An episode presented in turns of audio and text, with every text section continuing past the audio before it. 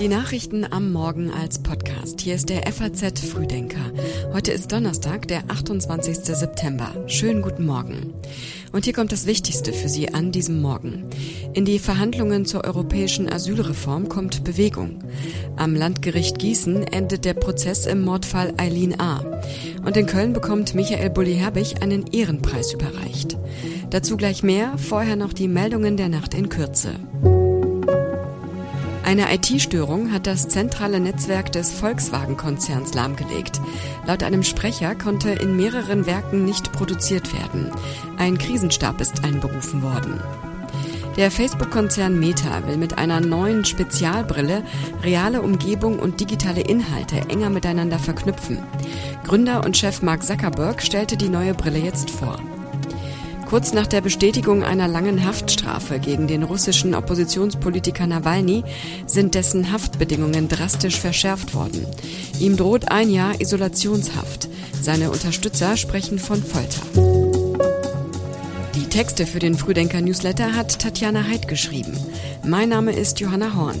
Schön, dass Sie mit uns in diesen Tag starten.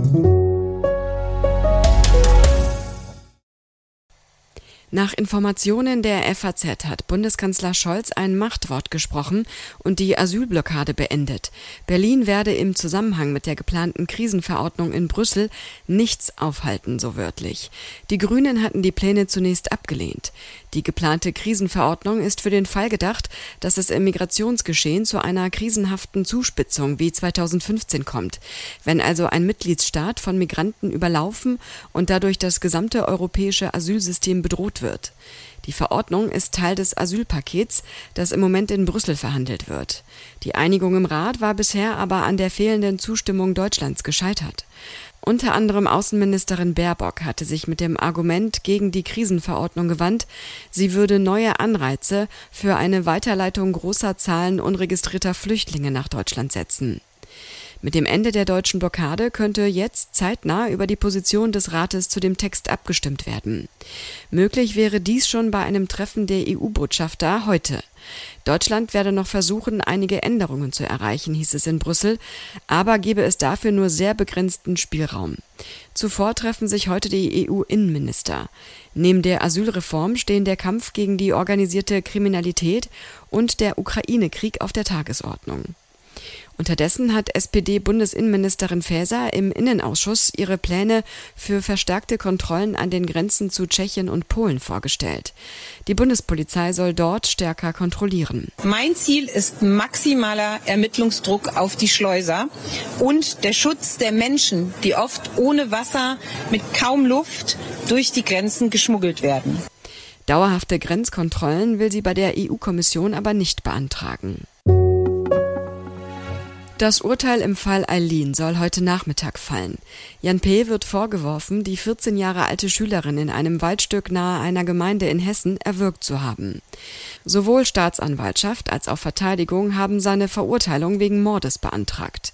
Für die Staatsanwaltschaft gibt es keine begründeten Zweifel, dass der Angeklagte in der Nacht zum 22. Juli 2022 versucht hat, das verschleppte Mädchen zu vergewaltigen. Dabei oder kurze Zeit später habe er sie getötet. Vor der Tat hatte der 30 Jahre alte Mann sie wochenlang im Netz massiv bedrängt. Er habe sie zur Befriedigung des Geschlechtstriebs umgebracht oder deswegen, weil er das Sexualdelikt verdecken wollte, sagte der Staatsanwalt in seinem Plädoyer. Er sei daher wegen Mordes zu bestrafen.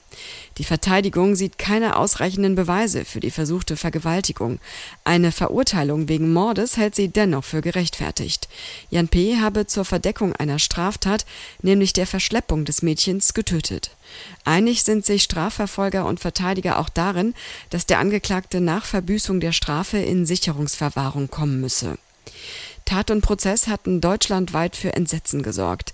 Der in Verfahren zu Kapitalverbrechen erfahrene Oberstaatsanwalt konnte nicht verbergen, wie nah ihm das Schicksal des Mädchens geht.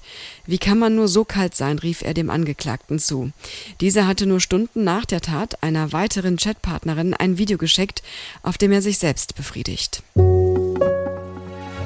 Auch nach Ende der Pandemie sind für Pflegeheime im zweiten Quartal dieses Jahres Millionenbeträge aus dem Corona-Rettungsschirm abgerechnet worden.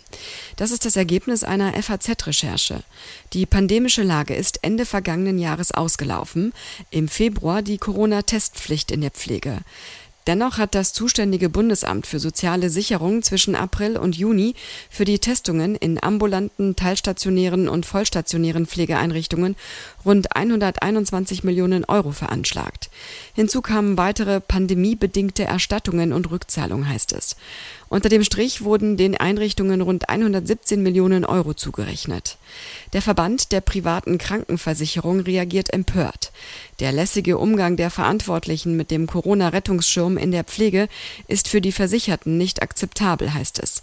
Lange nach dem Ende der pandemischen Lage fließen immer noch mehr als 100 Millionen Euro im Quartal. Das geht voll zulasten der Versicherten. Die Pflegeheimbetreiber wiegeln ab. Natürlich wird in einigen Heimen noch getestet, aber es gibt dafür kein Erstattungsverfahren mehr, sagt der Präsident des Bundesverbands privater Anbieter sozialer Dienste, Bernd Meurer.